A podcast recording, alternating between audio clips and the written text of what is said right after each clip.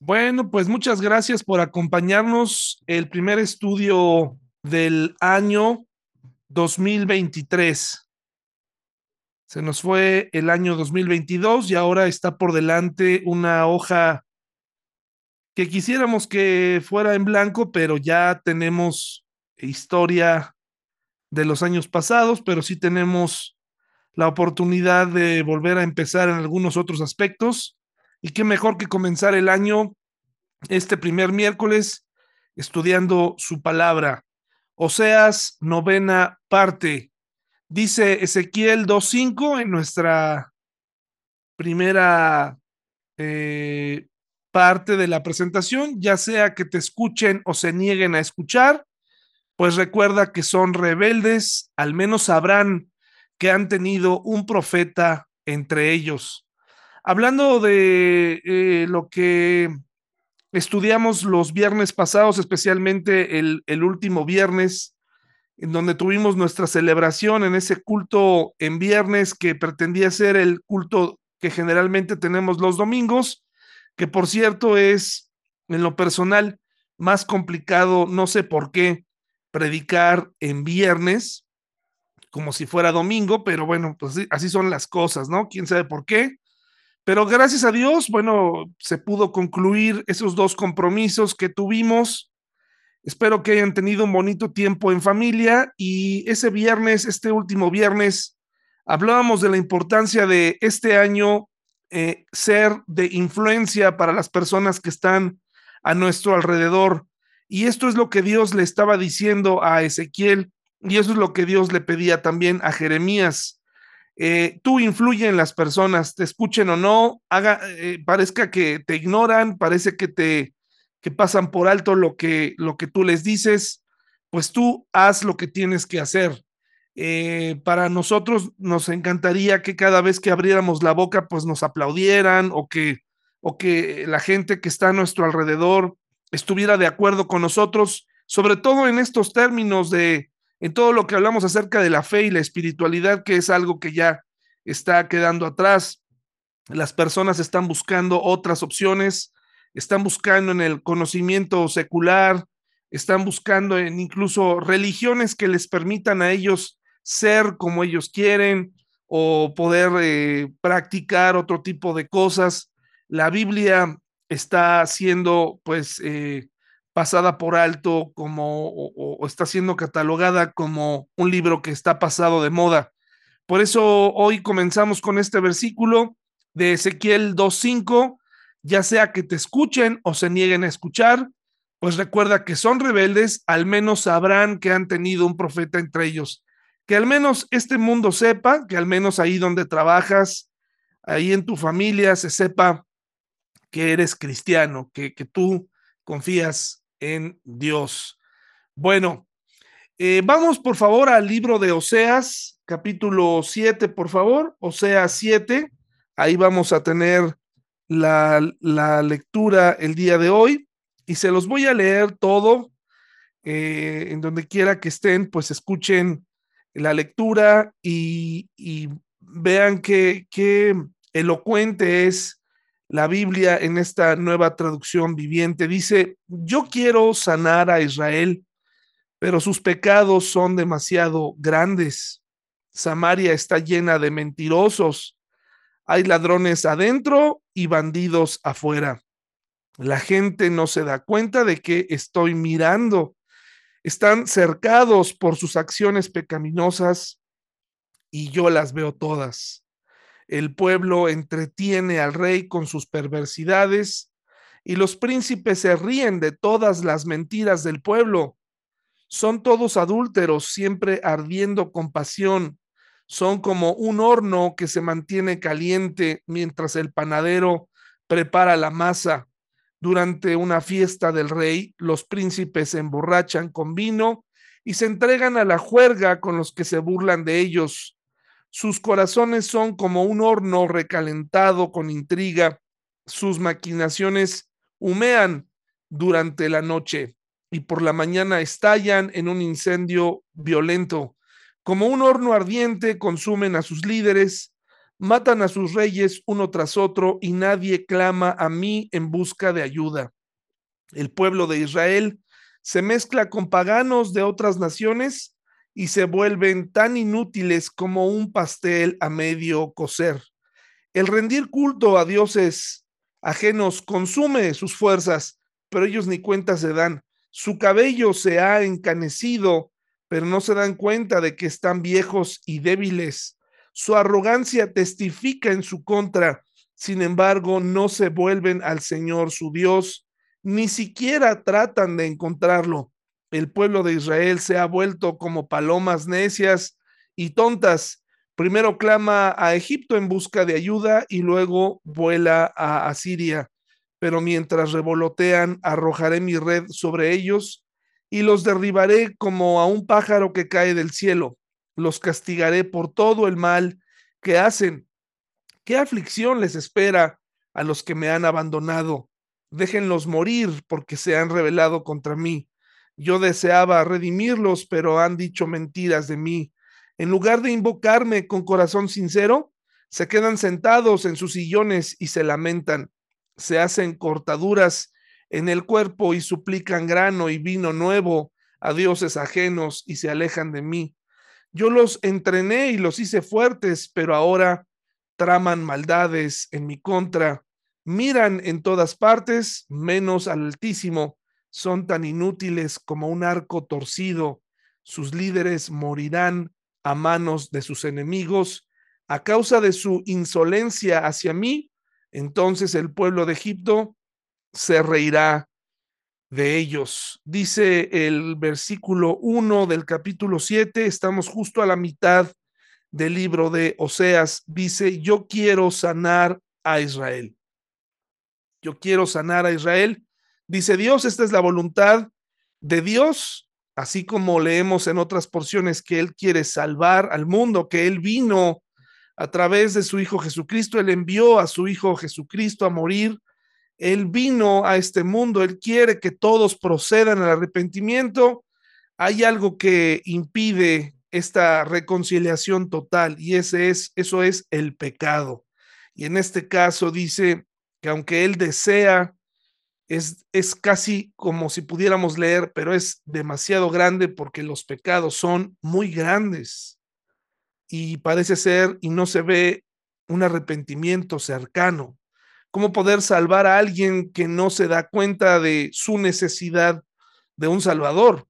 ¿Cómo poder ayudar a alguien que no necesita, eh, que piensan que no necesita ser salvado? Cómo tratar de ayudar a una persona que se ahoga cuando esa persona insiste en nadar, en, sigue pensando que, que puede, si no se rinde y busca ayuda, dice, yo quiero, pero ya solamente queda una opción y esa opción es la disciplina. Dios permite en nuestra vida, como lo hemos estado aprendiendo, que vengan momentos así. Para el, para el creyente permite la prueba, permite que pues seamos tocados cuando ya andamos cerca de Dios, cuando ya lo conocemos, cuando ya hemos reconocido nuestra necesidad, permite las pruebas, permite los momentos difíciles, permite aquellas cosas que detienen un poco nuestros planes para hacernos pensar. Y ojalá que este año 2023 que comienza, todos podamos detenernos en las primeras señales, escuchemos el llamado el primer llamado del profeta, que no esperemos que llegue nuevamente o que las circunstancias se repitan para que podamos comprender o que la situación empeore. Para mí es a veces increíble eh, ver cómo las personas se complican la vida cada vez más. En mi caso, tengo una forma de ser distinta. A veces trato de no correr riesgos. He dejado de correr ciertos riesgos y tal vez en, la vida mm, trato de cuidarme demasiado, ¿no?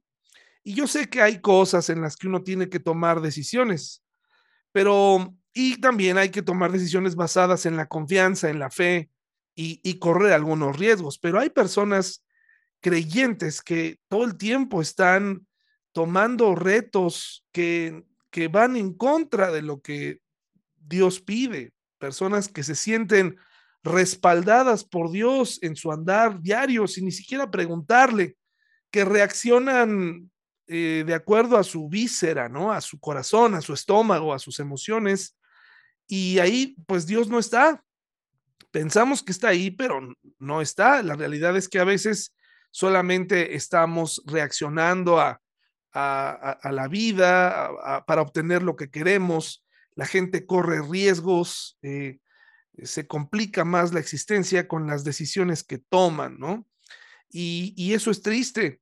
Eh, vemos que el pueblo de Israel en este momento de su historia estaba viviendo otra vez un momento de anarquía, un momento donde era un caos moral, donde era un caos espiritual y solamente quedaba otra salida, la salida de la disciplina para el pueblo de Dios.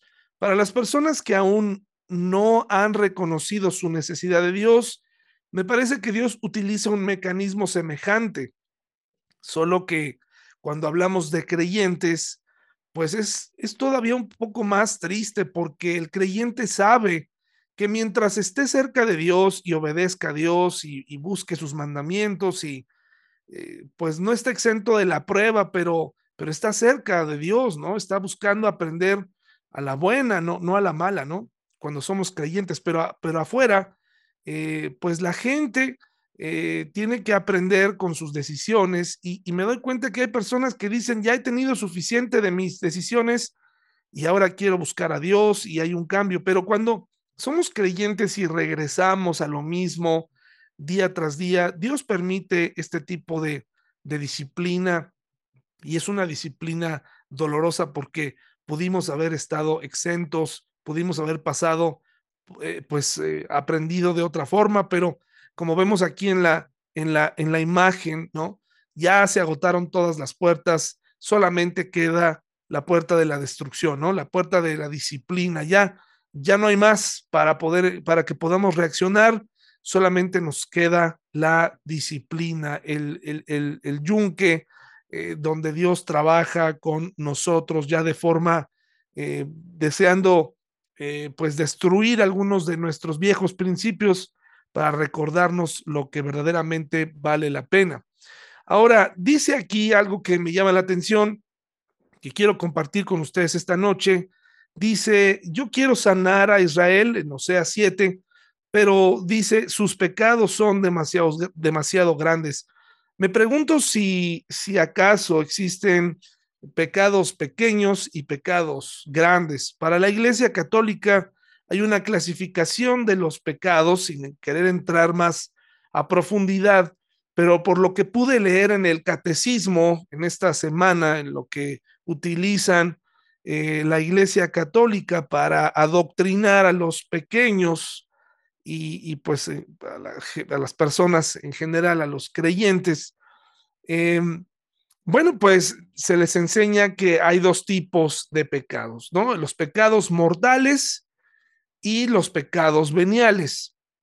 Si usted busca en primero de Juan, primera carta de Juan, si vamos allá, si me acompaña primera de Juan, parece ser que este es uno de esos versículos que apoya esa doctrina católica de los pecados mortales, ¿no? Primera de Juan 5, 16 al 17. Y bueno, esta clasificación se hace, supongo yo, basada en el, en el razonamiento que algunos tuvieron de decir, bueno, es que no todos los pecados son iguales, y por lo tanto, pues algunos, según la persona que escribió esta doctrina, tomando este versículo que vamos a leer como la base de esta doctrina enseñada por la Iglesia Católica, pues supongo que está midiendo, creo yo, las, las consecuencias, ¿no? O también tuvieron que adecuarla porque recuerden que los católicos creen que uno no puede ser salvo únicamente por gracia, uno tiene que hacer obras, uno tiene que hacer ciertas cosas para ser salvos y eso pues contradice muchos versículos que están en su Biblia, ¿no? Eh, y en nuestra Biblia. Eh, contradice doctrinas acerca de, la gracia y de la salvación por gracia en la que el hombre no tuvo nada que ver, es, Dios el que nos da la, la, de su gracia y su salvación. pero tienen que adecuar las doctrinas porque de esta manera le dan entrada pues a, lugares como pues el, purgatorio o, o, incluso ahorita vamos a ver un poquito más eh, cómo ellos resuelven este asunto del pecado. A mí me sorprende mucho cuando una persona me platica que va a enviar a sus hijos al catecismo, ¿no? Me dice, voy a enviar a mi hija, a mi hijo al catecismo, quiero que crezca en la doctrina católica. Y entonces yo observo, pues así un poquito eh, eh, en, dentro de mí, si conozco a la persona y, yo digo, caray, ¿cómo es que esta persona, qué, qué es que pretende enviándolo al catecismo? Solamente vacunarlo porque, pues ustedes saben, los métodos que utilizan, los lugares, las formas, y por otro lado ves la personalidad de algunos de estos jóvenes de hoy, ¿no? Que, que no quieren saber nada de Dios y prácticamente lanzarlos a, al catolicismo y, al catecismo, así como así, pues eh, en mi opinión es casi, casi eh, vacunarlos de de veras querer conocer al Dios verdadero.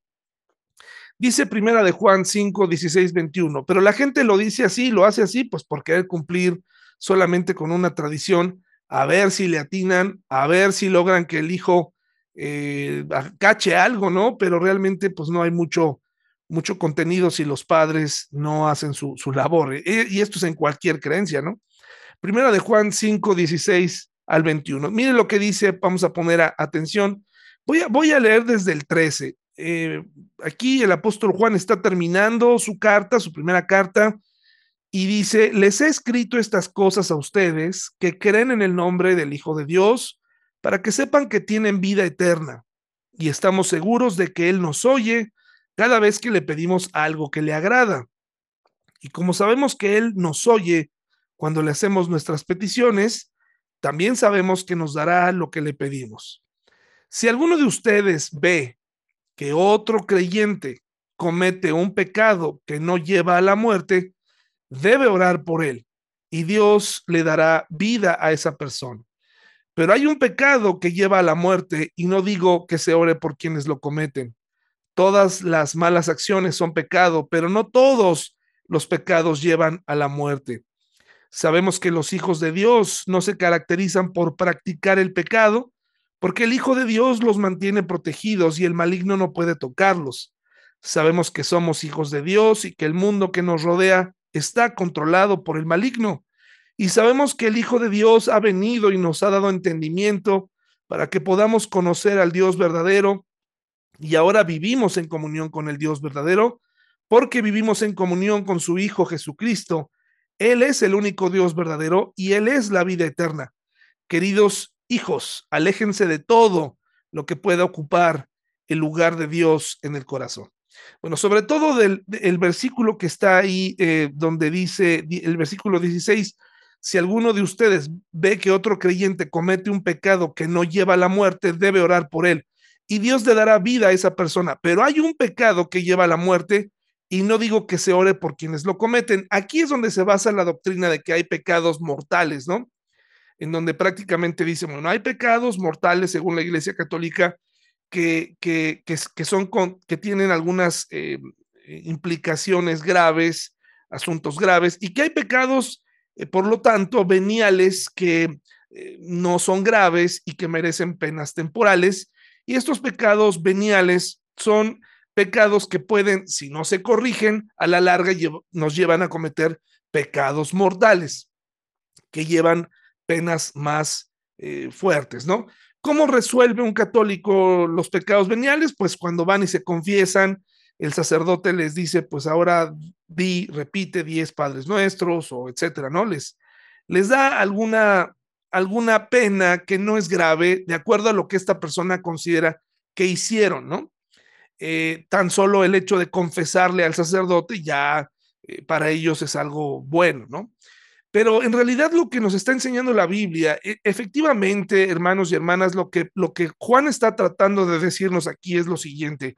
Hay creyentes que están viviendo en su vida diaria, que, que, que están viendo su pecado como si su pecado no fuera grave, pero este pecado los está llevando directo a la muerte, los está llevando a, cosechar consecuencias graves. Efectivamente, no todos los pecados son iguales, por lo tanto, si pudiéramos pensar en que hay pecados eh, pequeños y eh, pecados grandes, pero al final el pecado es el pecado. Más bien creo yo, y lo veo en la Biblia, hay diferentes consecuencias, pero no pensemos que, que porque hay un pecado pequeño puede traer solamente una consecuencia pequeña. Una pequeña mentira puede ocasionar un grave problema, una grave consecuencia. Eh, no veamos así las cosas, ¿no? Como mi mentirilla, dije una mentirilla blanca, ¿no? Dije algo que no pasó a mayores. Eso es lo que pensamos, pero el pecado es pecado. Sin embargo, sí hay pecados que a la larga personas cristianas practican de tal manera que al final sí cosechan una consecuencia grave.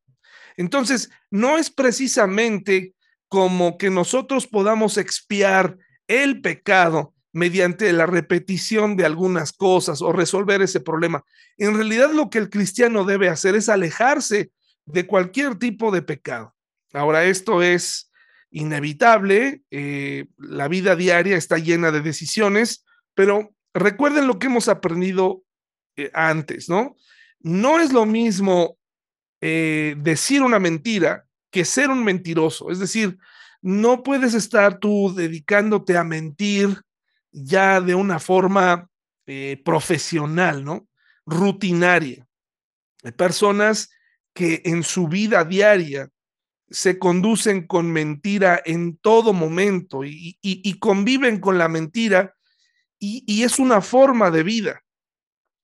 ¿No? Eso es increíble, o, con un mal lenguaje, ¿no? Y dice, bueno, yo, yo no le hago daño a nadie. Pues eh, el alcance del pecado, a lo mejor tú piensas que tienes controlado tu pecado, ¿no? Y que dices, bueno, al final yo no me meto con nadie, pero la gente nos escucha, el, testimonio que damos, el, la, los daños colaterales de las mentiras que decimos y que nosotros mismos nos creemos, van haciendo que tengamos una vida eh, conformista, una vida que ya ha dejado de, tener temor de Dios, como lo vamos a ver a continuación. Y por supuesto que la práctica constante de un pecado o de varios pecados pueden traer consecuencias graves, pero no necesariamente eh, podemos ver, hay personas que toda la vida han cometido un pecado y Dios tiene misericordia y puede decidir que la, que la disciplina sea o venga en algún momento determinado de su vida que incluso no alcancemos a ver eh, y que podamos eh, usar como ejemplo, ¿verdad? Pero hay personas que una sola vez, como dicen en Eclesiastés o en Proverbios, cometen un solo error y es suficiente, un solo pecado para echar a perder su vida. El pecado es destructivo, no, no podemos ver el pecado como una opción para salir a trabajar, para salir a vivir, para tener un matrimonio, tratar de que nuestras familias se hablen con la verdad, que nuestros matrimonios, eh, digamos la verdad, aunque nos eche a perder el momento, ¿no? Aunque nos eche a perder la celebración o nos eche a perder un, momento o nos haga discutir un poco, es preferible decir la verdad, es preferible protegernos con la verdad. Nunca veamos la mentira como una opción para vivir. O, como pensar en, ah, pues es que es un pecado pequeñito, voy a recibir una consecuencia pequeñita. No, el pecado es el pecado. Ahora, según la Iglesia Católica, eh, estos son los mandamientos, ¿no? ¿Por qué según la Iglesia Católica? Porque quiero que ustedes vean lo fácil que es esconder eh, lo que realmente dice la Biblia. Y, aquí están los diez mandamientos que, que si bien a simple vista parecen ser los mismos que están en la Biblia, pero quiero dejar en claro que los mandamientos que voy a leer a continuación, después de leer los que piensa que son la Iglesia Católica, no es que sean los mandamientos cristianos, son los mandamientos universales y el que las personas los quieran obedecer o no, eso ya es otra cosa. Pero miren, pongan mucha atención, dice el, primero, dice, amarás a Dios sobre todas las cosas. E, estos son los mandamientos y el desobedecer estos mandamientos para los católicos son aquellos que llevan a las consecuencias graves. ¿De acuerdo? O sea, los que están en la ley, así como los vamos a leer, son los que ellos clasifican como los pecados graves con consecuencias graves. Dice, Amarás a Dios sobre todas las cosas, no tomarás el nombre de Dios en vano, santificarás las fiestas, honrarás a tu padre y a tu madre, no matarás, no cometerás actos impuros, no robarás, no dirás falso testimonio ni mentiras, no consentirás pensamientos ni deseos impuros, no codiciarás los bienes ajenos. Esto fue sacado directamente de una página católica. Si se fijan, ya trae un poquito más de diseño, palabras que son fáciles de entender. Y si tú pasas por aquí y no conoces tu Biblia, vas a inmediatamente a, a, aprobarlo si vas a decir, perfecto, yo creo en esto. Pero hay algo que quiero que, vean. Estos son los mandamientos según la Biblia. Dice, en primer lugar, no tendrás dioses ajenos delante de mí. Y aquí es donde ellos hacen una, juntan y simplifican el uno y el dos en uno solo.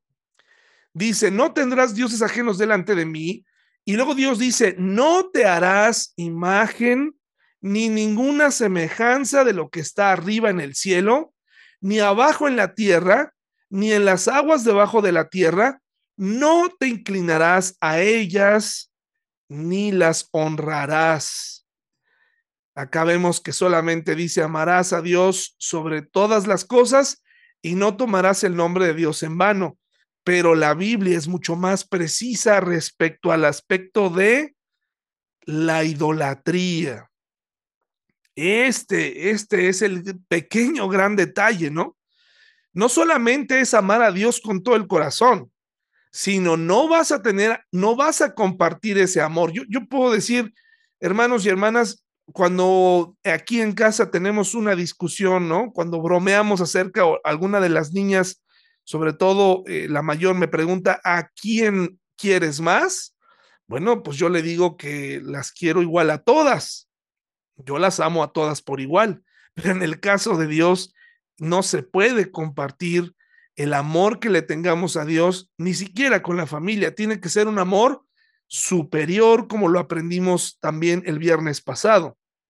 No tendrás dioses ajenos delante de mí, no es solamente amarás a Dios sobre todas las cosas, sino que no te vas a hacer ninguna imagen, ni ninguna semejanza de lo que está arriba en el cielo, ni abajo en la tierra, ni en las aguas debajo de la tierra, no te inclinarás a ellas ni las honrarás, porque Dios viendo a futuro sabía que había muchas otras cosas que se nos iban a ocurrir.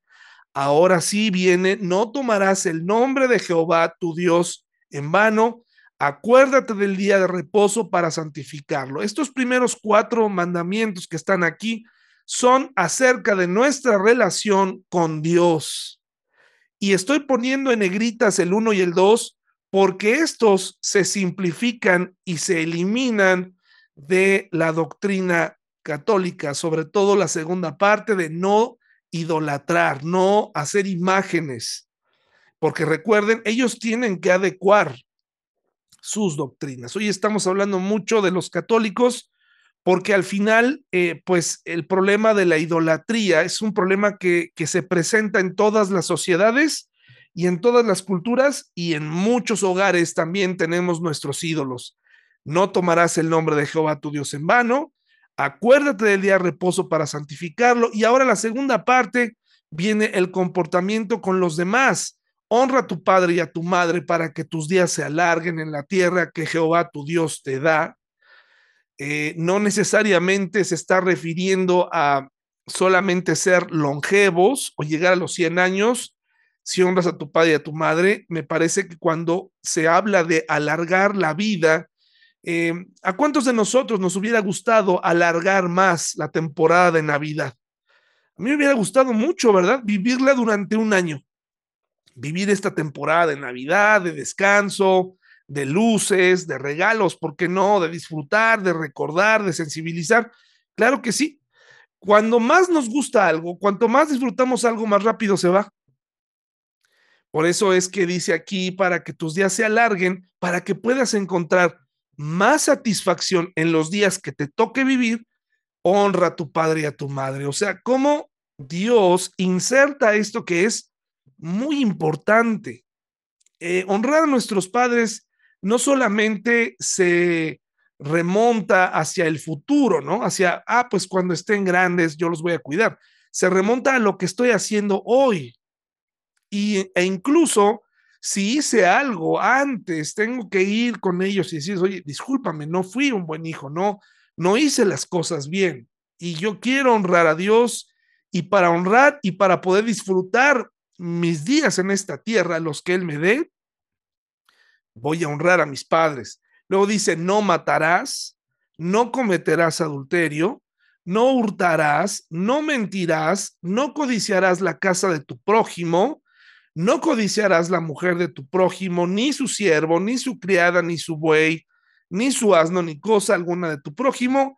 Y esto es bastante explícito porque Dios nos conoce y sabe exactamente todas aquellas cosas que pasan por nuestra mente y que Jesús detalla cuando dice no solamente es ir y tomar a la mujer, sino el, eh, y algunos nos esconderíamos y pensaríamos, no, bueno, es que yo jamás he engañado a mi esposa, jamás esto he hecho y aquello.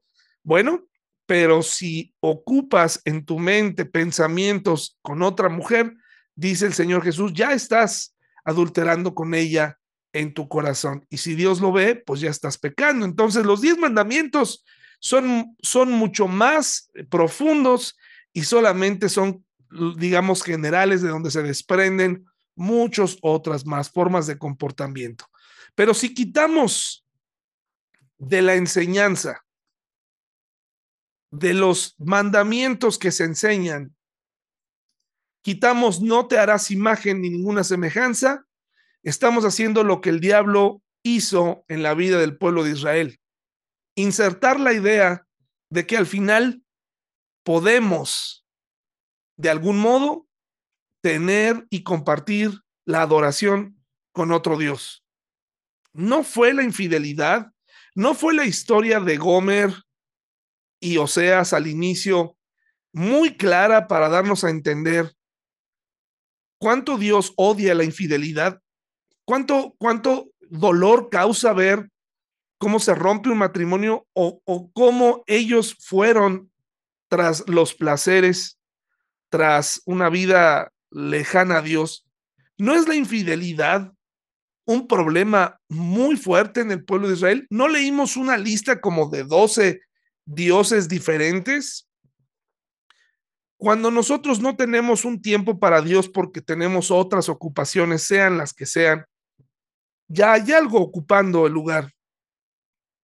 Y cuando siempre hay algo, algún pretexto ocupando ese espacio, estás albergando a un nuevo Dios, estás dándole pie a tu vida eh, de pecado, a tu vida eh, rutinaria, y eso a la larga te va a traer consecuencias graves. Pecado sin arrepentimiento con consecuencias graves, dice el versículo 1 de Oseas, del capítulo 7, si me acompañan ahí, dice, que la primera cosa que ellos estaban haciendo de forma grave, fíjese lo que, lo que tenemos que evitar que ocurra en nuestros hogares. Tú que estás aquí esta noche, eh, ama de casa, padre de familia, joven, eh, hijo, hija, que nos escuchas hoy, eh, tal vez en una grabación ya diferida, analiza lo que para Dios son pecados graves. Y la primera cosa es, son las mentiras. Dice el versículo 1, Samaria, que era la capital del reino del norte, está llena de mentirosos. Las mentiras, hermanos y hermanas, de ninguna manera pueden ser la opción para vivir. Para que un sistema corrupto funcione, para que una familia corrupta funcione, tiene que estar llena de mentiras y obviamente de corrupción. O sea, se tienen que permitir muchas cosas. Para que una familia corrupta, para que un sistema corrupto funcione, tenemos que tener una cadena de mentiras que a Dios no le agradan. ¿Te gusta vivir en un ambiente de mentiras donde ya no sabes qué parte es verdad, quién dijo la verdad, quién es sincero, quién no lo es. Combate las mentiras, habla con la verdad, comunícate correctamente con tu esposo, con tus hijos, con tus hijas. Di, explica, pero no digas mentiras. No omitas parte de la verdad, porque ahí el diablo eh, genera eh, una labor, una actitud, y es una constante de la que muchas familias no se pueden zafar, porque viven envueltos en mentiras. No saben dónde están los hijos, no saben dónde está el esposo, no saben nada dónde trabajan, qué hacen, nada. Ahora no estoy invitándote a que comuniques tus ingresos, ¿no? Eh, así como que los pongas en una públicamente, pero se supone que pues tú en tu hogar, en tu casa, pues es el lugar seguro, ¿no? Es el lugar con que pues vives con la gente con la que cuentas, ¿no? La gente que amas, no hay razón para mentir sería mejor decirle a una persona, mira, prefiero no contarte esto, prefiero esto me lo reservo a, mentir. Entonces, recuerda, tu sistema familiar, el sistema de nuestra sociedad, en muchas ocasiones está basado en, en ocultar, en la mentira, en, en, en, no revelar la verdad o ocultarla. Entonces, así estaba esta sociedad llena de mentirosos ladrones adentro y bandidos afuera. Y luego el versículo 2 nos dice todavía algo más. La gente no se da cuenta de que los estoy mirando.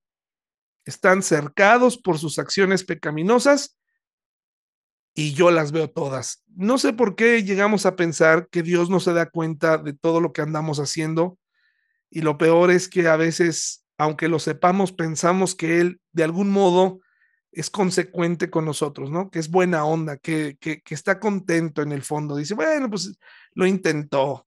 Mi hijo lo está intentando, mi hija lo está intentando, pobrecita.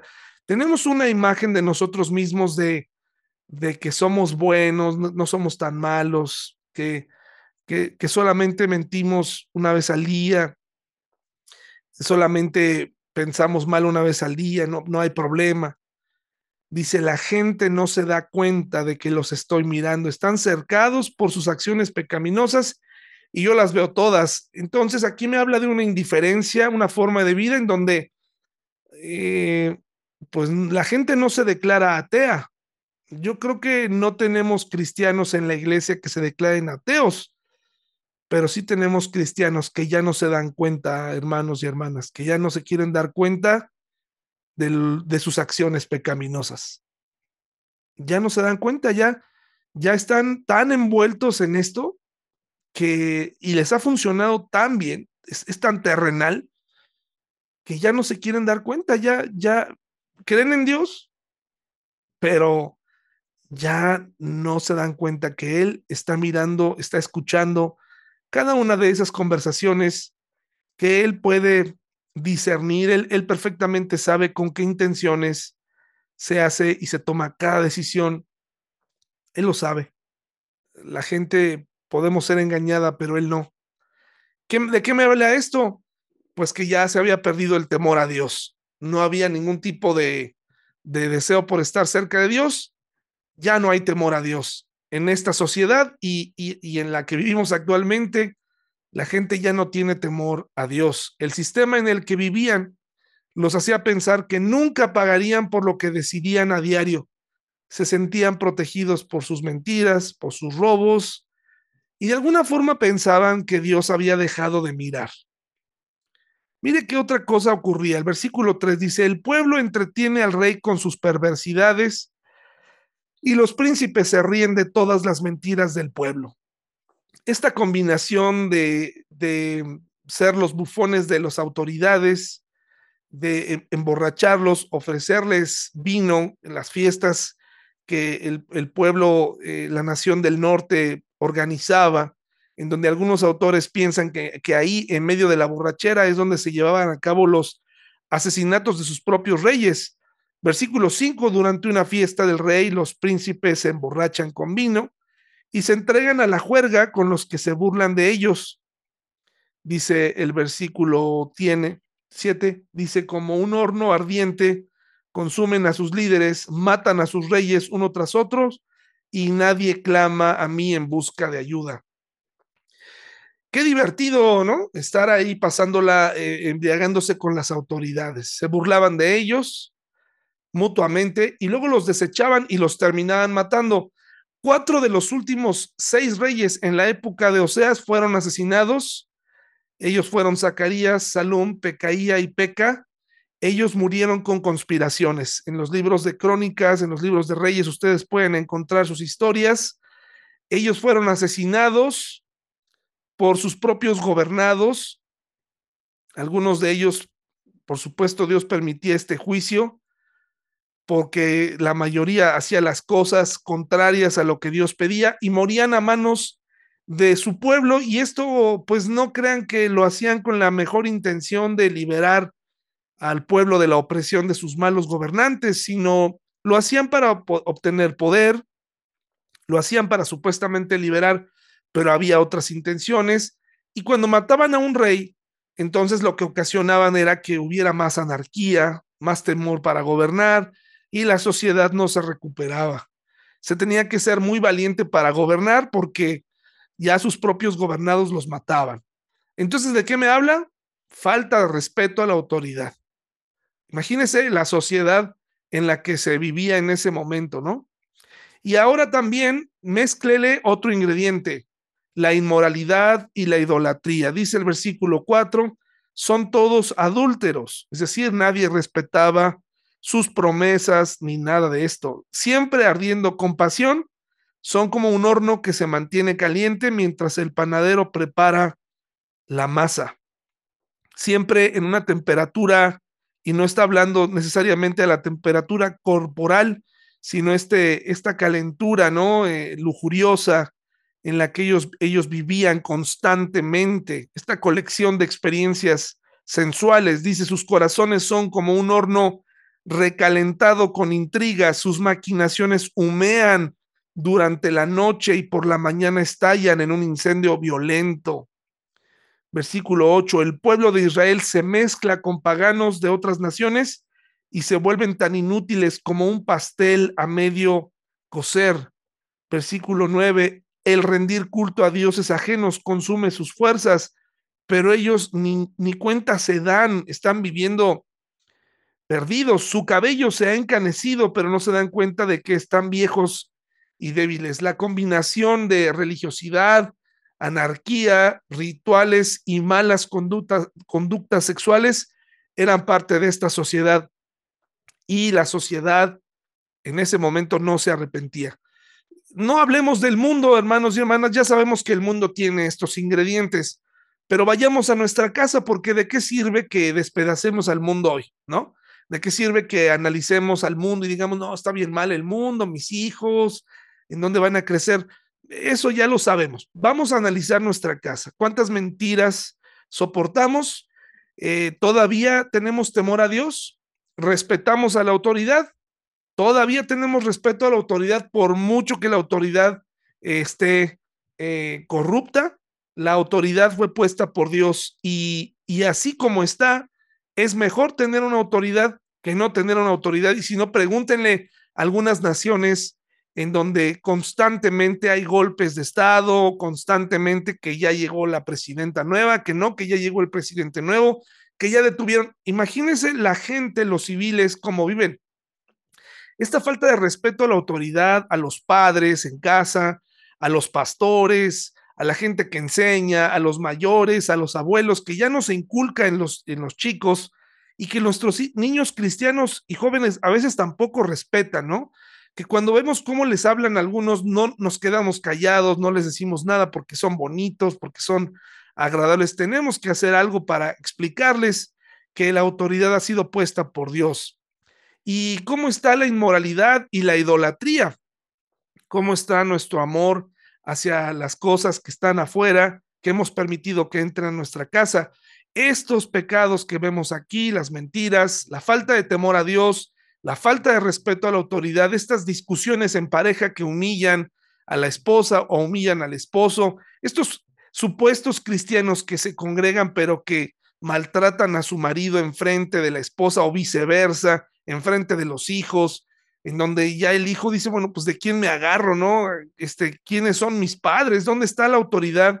Porque desde que nacemos tenemos esta tendencia de, de saber que hay algo más allá, hay algo encima de nosotros y que es importante y la autoridad nos ayuda a entender un poco y los padres somos esta primera imagen de Dios y agrégale la inmoralidad y la idolatría, todos estos hobbies que nos separan de Dios, todos estos malos hábitos, empapados de religiosidad, de rituales, de cristianismo falso. Esto era la combinación perfecta para, para que Dios entrara en acción de forma disciplinaria como lo hizo. ¿Qué sucedió? Bueno, versículos del 10 al 16 dice, su arrogancia testifica en su contra. Sin embargo, ¿qué pasa? no se vuelven a Dios a pesar de todo, no buscan a Dios. Y esto es lo que me temo que nos pase a nosotros como familias cristianas, que creamos que por estar en la iglesia ya estamos del otro lado, que por decirnos cristianos ya ya la hicimos y estamos siendo arrogantes. Sin embargo, dice, no nos volvemos al Señor, no se vuelven al Señor su Dios, ni siquiera tratan de encontrar a Dios. El pueblo de Israel se ha vuelto como palomas necias y tontas. Primero clama a Egipto en busca de ayuda y luego vuela a Siria. Pero mientras revolotean, arrojaré mi red sobre ellos y los derribaré como un pájaro que cae del cielo. Los castigaré por todo el mal que hacen. Qué aflicción les espera a los que me han abandonado. Déjenlos morir porque se han rebelado contra mí. Yo deseaba redimirlos, pero han dicho mentiras de mí. Pongan mucha atención en los versículos que siguen. En lugar de invocarme con corazón sincero, se quedan sentados en sus sillones y se lamentan. Entonces, en vez de buscar a Dios, hay remordimiento. Nos sentimos mal. Ay, no hemos ido a la iglesia. Ya tenemos que ir. Ah, no hemos orado. Ah, ¿quién ora por los alimentos? Ah, nos sentimos mal. Somos cristianos. Así nos educó el papá, la mamá, los abuelos. Ah, tenemos que hacerlo remordimiento religioso nada más. Ay, hace cuánto que no leo la Biblia, qué mal me siento, pero luego se te olvida, eso es remordimiento. Dice que se hacen cortaduras en el cuerpo, como aquella historia que tenemos con los profetas de Baal en el Monte Carmelo, donde efectivamente existen personas que prefieren herirse, autoflagelarse, antes que pedirle a Dios misericordia para aliviar su dolor se causan más dolor. Qué gran eh, engaño, ¿no? Qué paradoja que el que vino a, causarse una herida, una llaga incomparable para que nosotros no tuviéramos que sufrir, nos queremos eh, hacer sufrir a través de la religión, incluso a través de nuestra vida eh, sufriente, ¿no? En la que nos metemos.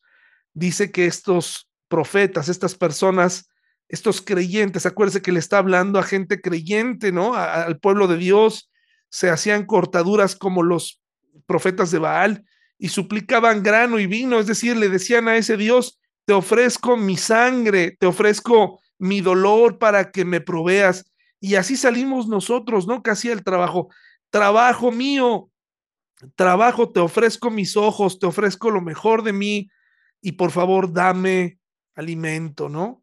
En vez de suplicar al Dios verdadero para que nos provea lo necesario, vemos al trabajo como esa fuente que todo lo da.